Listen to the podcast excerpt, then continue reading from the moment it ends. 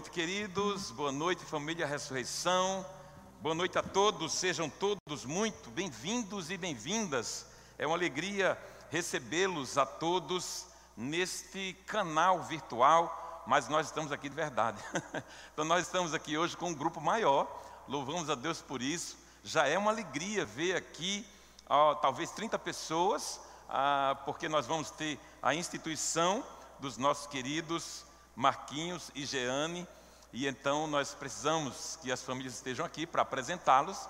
Então já é muito bom ver aqui um público mínimo, talvez aqui nem 10% do que a gente tem a cada domingo dentro da normalidade, mas já é uma alegria, já é um teste para que nós possamos voltar aí em, em setembro, se Deus assim nos permitir.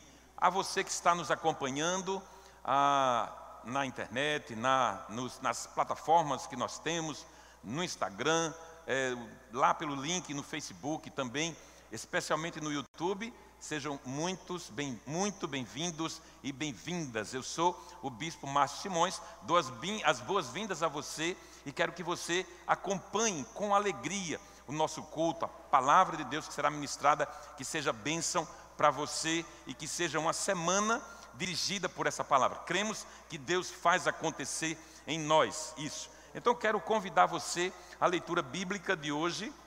Nós estamos é, trabalhando aqui a série Retornando para Casa. É evidente que nós estamos trabalhando nisso nestes dias para retornar. Eu espero ver a família da ressurreição aqui. Talvez, só talvez em duas semanas, nós possamos cobrir, talvez aí parte não é, do nosso grupo inteiro, né, do, nosso, da nosso, do nosso rebanho. Cremos sim que em três cultos, quintas, sábados e domingos, talvez nós alcancemos aí essas 300 pessoas. Mas por hora nós estamos nesse mês de agosto tratando sobre retornando para casa e para isso usamos como base o livro de Esdras, um retorno do cativeiro babilônico, e eu quero convidar você à leitura da palavra de Deus no livro de Esdras, capítulo 2, versos 64 a 70. Se você quiser, você pode acompanhar na sua tela, na mesma versão que eu lerei, na nova versão transformadora. Esdras, capítulo 2, versos 64 até os 70. Diz assim a palavra do Senhor. Portanto, os que regressaram para Judá foram 42 mil e 360 pessoas, além de 7.337 servos e servas e dos 200 cantores e cantoras. Levaram consigo 736 cavalos, 245 mulas, 435 camelos e 6.720 jumentos. Quando chegaram ao templo do Senhor em Jerusalém, alguns dos chefes das famílias entregaram ofertas voluntárias para a reconstrução do templo de Deus em seu local original. Cada chefe contribuiu com o que pôde. Suas ofertas totalizaram 525, 525 quilos de ouro, 3 mil quilos de prata e 100 vestes para os sacerdotes. Assim, os sacerdotes, os levitas, os cantores, os guardas das portas, os servidores do templo e alguns do povo se estabeleceram em povoados perto de Jerusalém. O restante do povo regressou às suas cidades em todo o Israel. Esta é a palavra do Senhor e por ela nós damos graças a Deus. Quero convidar você a uma breve oração. Aí onde você estiver, aqui também entre nós, fechemos os nossos olhos e oremos ao Senhor. Pai, nós te damos graças por este dia, domingo, dia do Senhor, dia em que o Senhor ressuscitou dentre os mortos, para gerar em nós a esperança, a esperança da nossa ressurreição, e cada domingo é um dia de celebrar a ressurreição do nosso Salvador. Neste domingo, dia do Senhor, que nós manifestamos e proclamamos aqui a tua palavra, te adoramos com louvores nós te agradecemos especialmente por hoje, trazer, ó Deus, e impor as mãos sobre Jeane e Marquinhos, para que eles possam, eh, de forma efetiva, autorizados pela Igreja Anglicana no Brasil, Diocese de Vitória, atuar enquanto ministros aqui na nossa comunidade. Então, vem Espírito Santo e nos abençoa na palavra. Que a tua palavra, que nunca volta vazia, possa encontrar cada coração receptivo ao teu chamado, aos teus propósitos, à proposta de Deus para nós. Vem agora, em nome de Jesus. Que as palavras da minha boca, que o meditar do meu coração, sejam sempre agradáveis na tua presença, Senhor, rocha minha e redentor meu. Amém, amém e amém. Muito bem, queridos irmãos, vamos então ao nosso segundo sermão dessa minissérie de apenas três sermões. O termo cativeiro em si não soa muito bem em nossos ouvidos. Cativeiro é sempre traz uma conotação de prisão, de algo a que nós somos ou fomos forçados a viver de uma forma que não queremos. Porque nós somos seres sociais. O Senhor nos fez assim e sociáveis. O Senhor nos fez desta maneira. Então nós não gostamos do isolamento. Tanto é o que nós estamos vivendo agora. Algumas pessoas sofreram e têm sofrido muito mais do que outras. Nascemos para interagir, nascemos para nos relacionar. Então não gostamos do isolamento. Então a palavra cativeiro não soa bem, não cai bem para nós seres humanos, que temos vivido nesse tempo de pandemia e quarentena e lockdowns. Não é fácil para seres criados para viver na sociedade. Não, não é fácil. Gostamos das aglomerações, mas nesse tempo a palavra aglomeração tem se transformado em um palavrão. Mas a boa mão de Deus tem estado sobre nós, tem nos abençoado. E temos visto tantas coisas positivas acontecendo, que talvez alguns no final disso tudo vai dizer: "Puxa, como Deus cooperou para o nosso bem". Porque a palavra de Deus diz isso em Romanos 8: todas as coisas, inclusive a pandemia, inclusive a doença, inclusive esse estado de exceção, coopera para o bem daqueles que amam a Deus. Cremos nisso. Então a boa mão de Deus está com você, a boa mão de Deus está na sua vida. Não desista, não desanime, tenha paciência, vai passar. Nosso retorno está nas mãos de Deus. Nosso retorno a esta igreja, a esta congregação, a esse lugar, essa edificação está nas mãos do Senhor, porque como igreja nós continuamos, continuamos sendo o que sempre fomos. Mas nós sabemos que Deus quer moldar todos os nossos passos, quer dirigir os nossos passos. Nós entregamos a Ele a direção também desta situação. Hoje nós estamos dando continuidade à série de mensagens retornando para casa. Na semana passada aprendemos com o povo de Israel e a volta do cativeiro a retornar sob o comando de Deus. Essa é a grande questão que você e eu precisamos aceitar, aceitar com obediência. Nós estaremos retornando ao comando de Deus. E que mesmo com toda saudade e lamento, eles, o povo de Israel, só voltou quando Deus moveu o coração de algumas pessoas. Escute algo aqui. Quando Deus moveu o seu coração, não endureça o seu coração. Quando Deus trabalhar com você, quando Deus mexer com você, não, não endureça, não murche, não se feche, se abra para Deus. Corações abertos, é isso que Deus quer de nós. Assim como Deus mexeu com o rei Ciro, assim como Deus mexeu com tantos líderes de Israel, assim também Ele está começando a mexer conosco porque nós somos o seu povo hoje, nós somos o Israel de Deus hoje.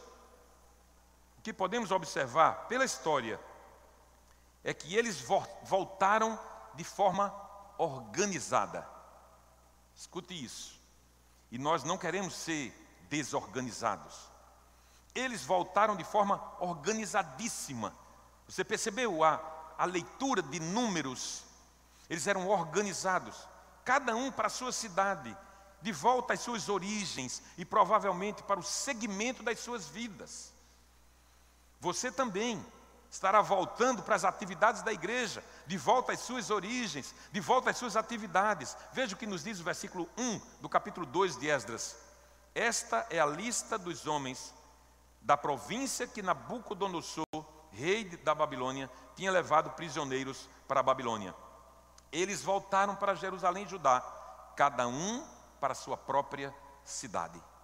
Percebe que há um, um senso de organização? Eu acredito firmemente que é fácil deduzir que o retorno deles, a despeito de toda a alegria e motivação da reconstrução, muita coisa havia mudado. É claro, estamos voltando para a terra, há uma terra a ser reconstruída, uma cidade a ser reconstruída, há ruínas ao redor, há tristeza na, na paisagem e haveria a necessidade de muito trabalho para aquilo acontecer, mas havia uma expectativa, havia um, um, um uma chama acesa, reacesa no coração de, daquelas pessoas. Eu creio que no seu coração, e eu creio que no meu coração, algo está acontecendo também hoje, para que nós possamos voltar às coisas de Deus, à obra de Deus, às nossas atividades, às nossas funções aqui na igreja, de forma expectativa de alegria, de forma forte, de forma que, de quem sabe que Deus está dirigindo os nossos passos. Eu tenho certeza que você quer agir dessa maneira. Compromisso é a chave de tudo. Nível de compromisso é a chave de tudo. Porque veja só, a questão não é o quanto, a questão não é a quantidade, a questão não é quantas pessoas voltaram lá da Babilônia para Jerusalém, mas como. Essa é a questão mais importante para a qual nós devemos atentar como eles voltaram. É isso que nós queremos aprender hoje. O nosso tema hoje vai nessa direção. Retornaremos com compromisso e generosidade. Sabe, eu sou de um tempo e de um tipo de criação familiar onde a nossa palavra tinha peso. Eu sou desse tempo. Não sou tão velho assim, mas eu sou do tempo em que, quando você dava a palavra, aquela palavra tinha peso. E se você descumprisse com a sua palavra, você perdia conceito. Eu sou desse tempo. Meu pai abominava a expressão desmanchar um negócio. Eu aprendi assim. É impressionante como essas pequenas coisas formam grandes marcas em nós, na criança que está crescendo, que está formando uma personalidade, que está se tornando adulto. É impressionante quando nós somos bem ensinados e nós agarramos aquilo como ideia central e passamos a viver de acordo com essas ideias. Valores familiares têm importância, têm relevância na nossa vida. Foi assim comigo, certamente é assim com você. Compromisso assumido para mim é compromisso cumprido. Cá entre nós, isso não pode ser nunca tido como algo ultrapassado. Nunca pode ser tido como algo ultrapassado. Então, talvez a pergunta que você faça e quer que eu responda hoje é: quando retornar? Quando retornarmos? Qual será o nosso compromisso? Quando a gente voltar às atividades, quando começar a acontecer uma certa rotina novamente aqui, o movimento, o estacionamento, as pessoas, o movimento dentro da igreja, quando começar isso a acontecer, as necessidades que há, as demandas que há para a engrenagem igreja acontecer, qual será o seu nível de compromisso? Em primeiro lugar, vamos aprendendo com esse povo, dar de nossos recursos para a obra de Deus. Dar dos nossos recursos, esse é o primeiro compromisso, porque a Bíblia diz que melhor é dar do que receber. Sempre foi, sempre será, melhor é dar do que receber. Então eu preciso entender que dando, dando a Deus, dando ao seu reino, dando a sua obra, eu estou abençoando vidas. Esqueça esse lance de alguém disse para você: não dê nada na igreja, não dê dinheiro na igreja, não dê dízimo na igreja, porque isso tudo é para sustentar pastor. Esqueça isso. A igreja conhece aqui, nós nos conhecemos uns aos outros. Você sabe que isso não existe nessa igreja. E eu sei que não existe em muitas igrejas. Talvez existem em algumas igrejas. Mas esse não é o caso daqui. O capítulo 2 do livro de Esdras começa listando e registrando todos os que estavam voltando do cativeiro, de forma organizada. Eu gosto disso. De forma organizada. Foram registrado, registrados 42.360 homens, fora mulheres e crianças. Perceba a organização. Havia um senso de direção, havia um senso de organização. É isso que nós temos aqui, é isso que nós queremos aqui, porque entendemos que é o mesmo Deus que os israelitas daquele tempo serviram, é o mesmo Deus a quem nós servimos. Nós queremos abrir aqui uma janela de aprendizagem. Se você é uma pessoa que não tem senso de organização e direção, vamos abrir uma janela de aprendizagem hoje aqui. Sabe por que eles se organizaram? Porque tinham um compromisso com Deus. Entende o que é isso? Compromisso com Deus não é um compromisso com qualquer pessoa, não é um compromisso com qualquer ser, não é um compromisso com uma organização, com uma ONG, não é um compromisso com um clube, é um compromisso com Deus. Você tem ideia do que seja isso? Compromisso com Deus, você é comprometido com Deus. Olha, eu sou inteiramente comprometido com Deus. A minha vida está comprometida com Deus. A minha família está comprometida com Deus. Os meus negócios são comprometidos com Deus. Você precisa elevar o seu nível de consciência a se comprometer com Deus e não é qualquer ser. É Deus. Ele espera o seu compromisso. Quando voltarmos, o nosso compromisso precisa ser o de sermos antes de tudo, organizados. Organizados. Por isso, estamos providenciando tudo de antemão. Estamos na fase de organização aqui na família Ressurreição e você vai ver isso. Sabe por que eles, os israelitas, se organizaram e hoje se tornam exemplo para nós? Porque tinham um nível de compromisso elevado. Quem se compromete, quem põe a mão na massa. Olha, e hoje nós vamos ter duas pessoas aqui que, que dão um passo além no compromisso que tem com o reino de Deus. Estão colocando a mão na massa do serviço de Deus. Quem se compromete, põe a mão na massa, não nega participação, não nega dos próprios recursos, porque se entende como parte da obra, não é um acessório dispensável. Entenda uma coisa, deixa eu te dizer aqui. Você não é um apêndice, você é parte do corpo de Cristo. Você não é um acessório dispensável, não, você é parte do corpo de Cristo. Quando você se sente assim, quando você se compromete de forma verdadeira, Deus abençoa o reino. E como um bônus, Ele abençoa a sua vida, sua casa, sua família, seus negócios. Deus é assim. Esdras capítulo 2, versos 68 e 69, dizem assim, esses dois versos: Quando chegaram ao templo do Senhor em Jerusalém, alguns dos chefes das famílias entregaram ofertas voluntárias. Ninguém força a barra de ninguém aqui.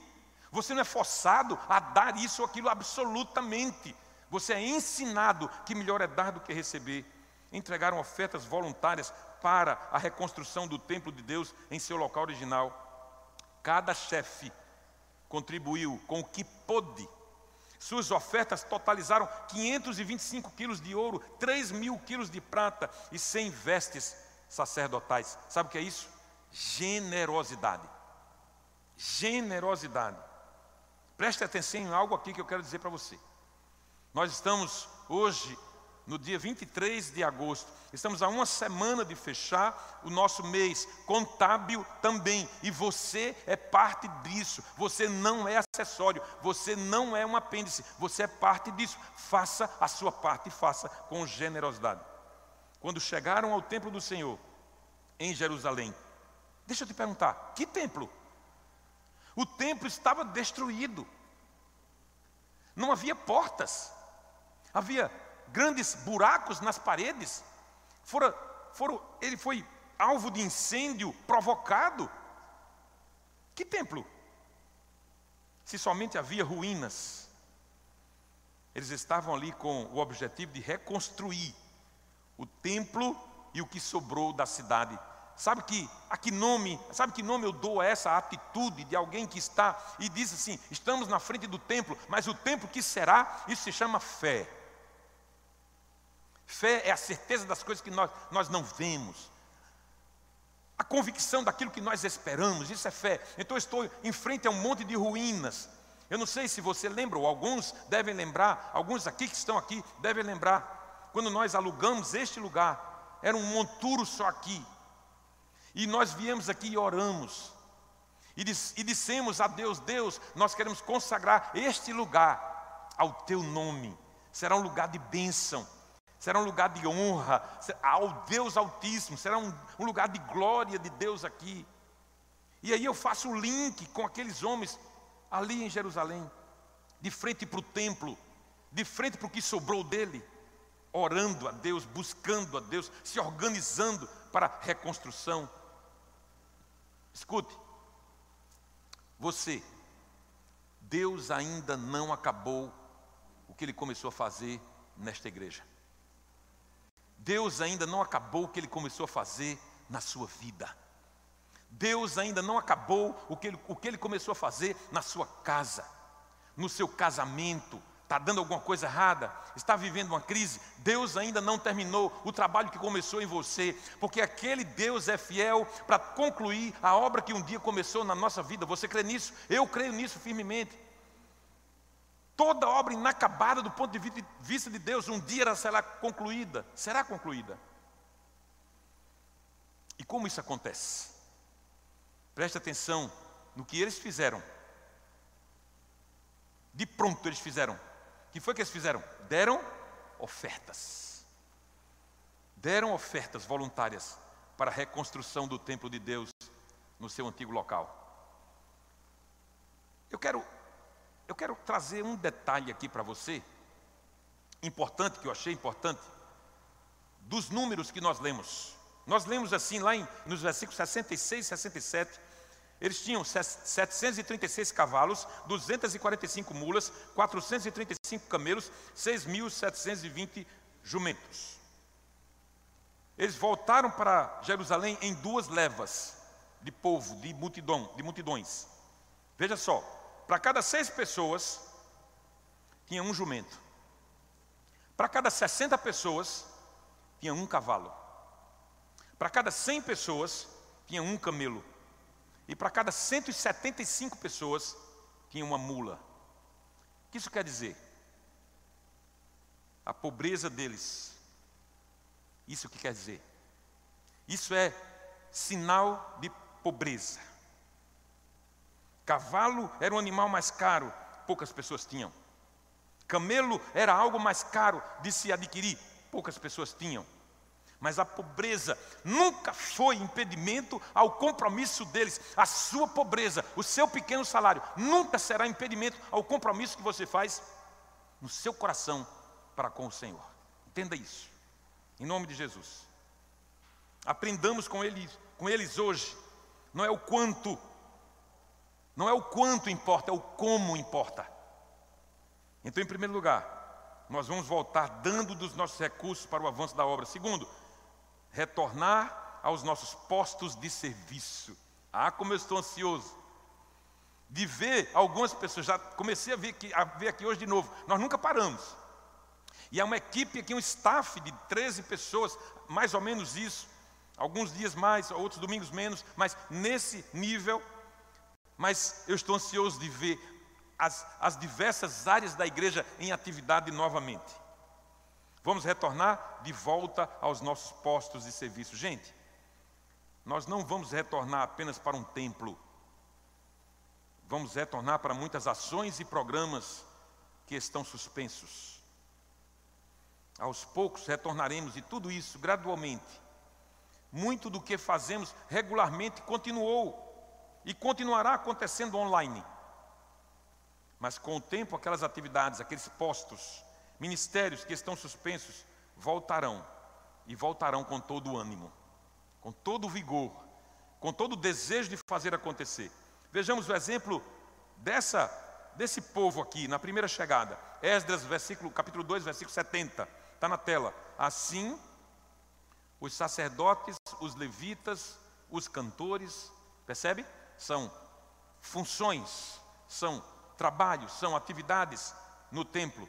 Os sacerdotes, os levitas, os cantores, os guardas das portas, os servidores do templo e alguns do povo se estabeleceram em povoados perto de Jerusalém, e o restante do povo regressou às suas cidades em todo o Israel. Cada um assumiu o seu lugar, cada um retornou ao seu posto, Cada um procurou a sua cidade e se estabeleceu lá, onde sempre viveu. E você, com a graça de Deus, vai poder voltar a servir neste lugar. Com a graça de Deus, você vai poder voltar a se alegrar. É ruim cantar de máscaras. Eu acho horrível. Mas é melhor do que não cantar. É melhor do que ficar calado. Porque o meu Deus merece toda a minha adoração. O meu Deus merece todo o meu louvor. Toda a minha dedicação, todo o que eu sou, toda a minha vida, todos os meus pensamentos, todo o meu corpo, toda a minha força, das minhas entranhas, visceralmente, o meu Deus recebe, merece todo o meu louvor. E eu o farei com ou sem máscaras. Melhor sem. Eu vou além. Muitos que aqui não tinham a dimensão do serviço em suas vidas se engajarão. Muitos que ainda não participavam do nosso culto de celebração dos voluntários, que esse ano, infelizmente, não podemos ter,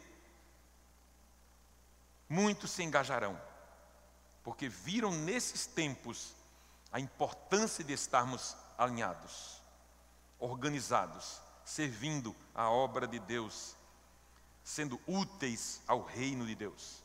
Não tenho dúvidas que alguns acordaram para essa verdade, não tenho dúvidas. E estão ansiosos para servir e colocar seus dons à disposição do Senhor. Todos puderam ver que se nós não fôssemos uma igreja que serve, teríamos nos perdido nessa pandemia e nesse isolamento.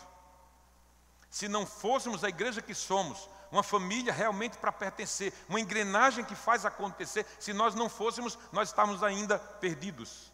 Me escute, não há ninguém, não existe nenhuma pessoa, nenhum de você, de vocês que estão hoje nos acompanhando aqui, não há ninguém sem uma habilidade específica.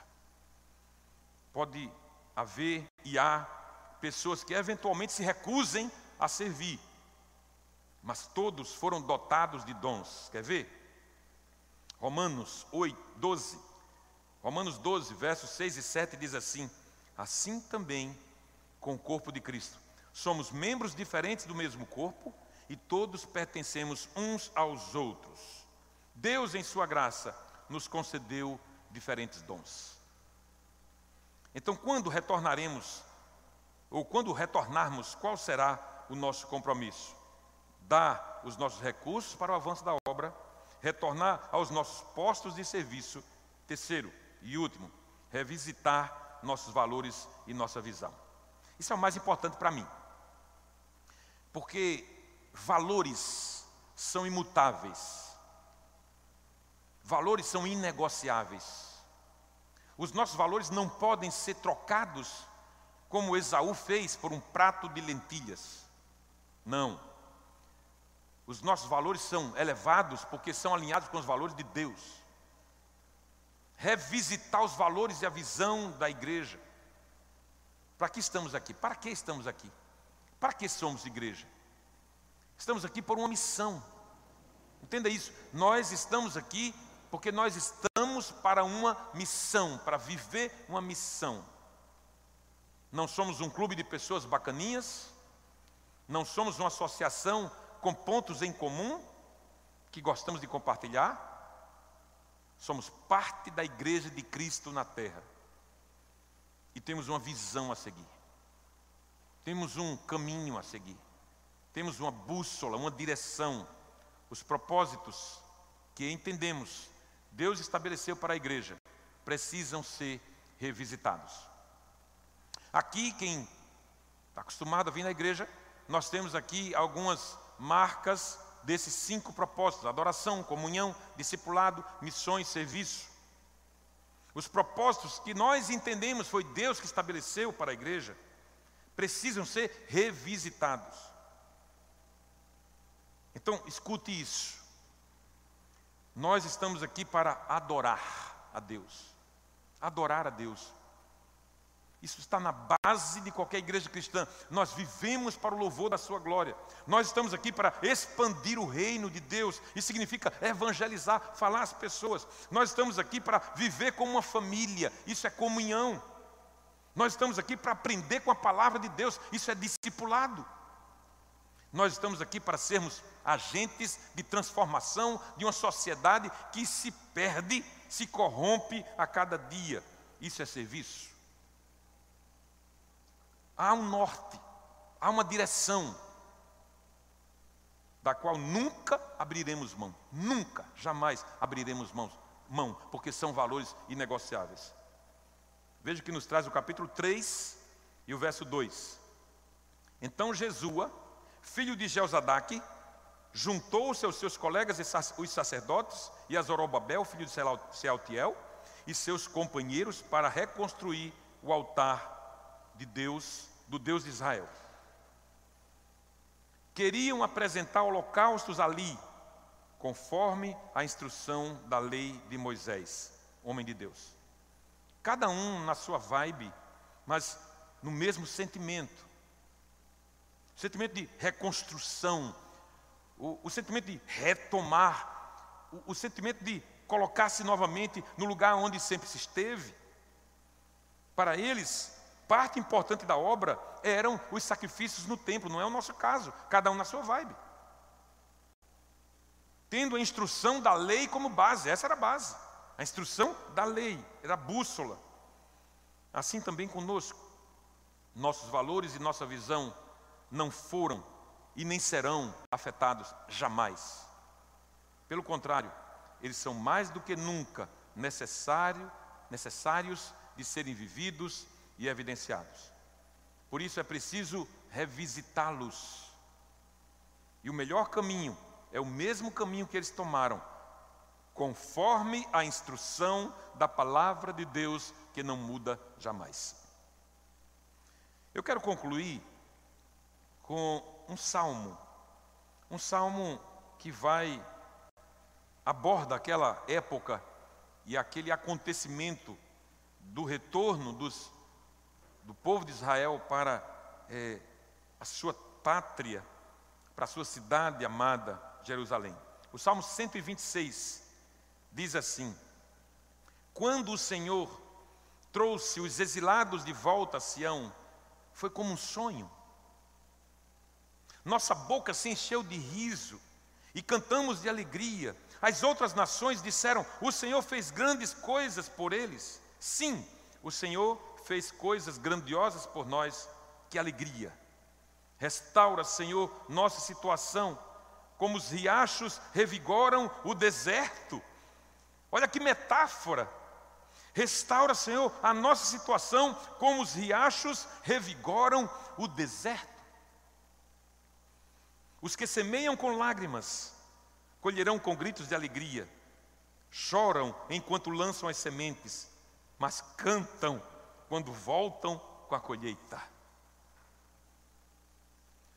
Eu quero orar com você hoje, mas nessa direção aqui de se alegrar com a volta, de se alegrar que Deus tem nos restaurado, que Deus tem nos posicionado novamente, que Deus tem nos dado cada vez mais fortalecidos os valores que nós construímos aqui ao longo desses 16 anos. Por quê? Porque nós semeamos com lágrimas. E aqueles que semeiam com lágrimas colhem com alegria. Fique certo, muitos dos nossos trabalhos, serviços aqui, não são serviços, não são trabalhos é, difíceis de forma é, fisicamente, mas alguns deles são difíceis aqui dentro. Alguns deles nos fazem chorar, alguns deles nos fazem sofrer, alguns deles nós nos compadecemos com os que sofrem. E a Bíblia está dizendo aqui que quando nós semeamos com lágrimas, nós colhemos com alegria. Eu quero convidar você à alegria da colheita. Eu quero convidar você à restauração total. Eu quero convidar você a voltar aos cultos quando nós começarmos com alegria, na certeza de que o mesmo Deus, a mesma família da fé está aqui para aguardando você, para que a gente retome todo o trabalho que nós já tivemos e temos feito aqui neste lugar. Eu quero convidar você a entender que o sofrimento sempre é gerador de bênçãos. A vida não é fácil, ninguém prometeu para nós a facilidade da vida, não. Jesus disse, pelo contrário, no mundo tereis aflições, mas se anime, eu venci o mundo, eu posso te ajudar. É assim que Ele está dizendo para você hoje. Que Ele te abençoe. Feche teus olhos, onde você está, aqui na igreja e aí no seu lugar, na sua casa. Eu gostaria muito, mas imensamente, que você entrasse nesse pensamento. Leia depois novamente o Salmo 126. Se coloque ali no lugar daquelas pessoas que plantavam chorando, talvez as próprias lágrimas serviram como para regar aquela terra. Se coloca no lugar deles. E você vai dizer para você mesmo: Eu estarei retornando. E eu vou colher com alegria das sementes que eu plantei. Em nome de Jesus. Fecha teus olhos. Muito obrigado, Jesus. Porque a tua palavra não volta vazia. Muito obrigado pelo teu espírito que habita em nós, sem o qual nós não podíamos dar mais um passo adiante. Muito obrigado pela tua palavra, que nos traz os exemplos a que nós possamos seguir. Vem e restaura-nos, que nós possamos nos dar ao sacrifício e à generosidade nesse retorno, para que o teu nome seja honrado e glorificado. Recebe a nossa gratidão pela tua palavra que nunca volta vazia, em nome e por amor de Jesus. Amém, amém e amém.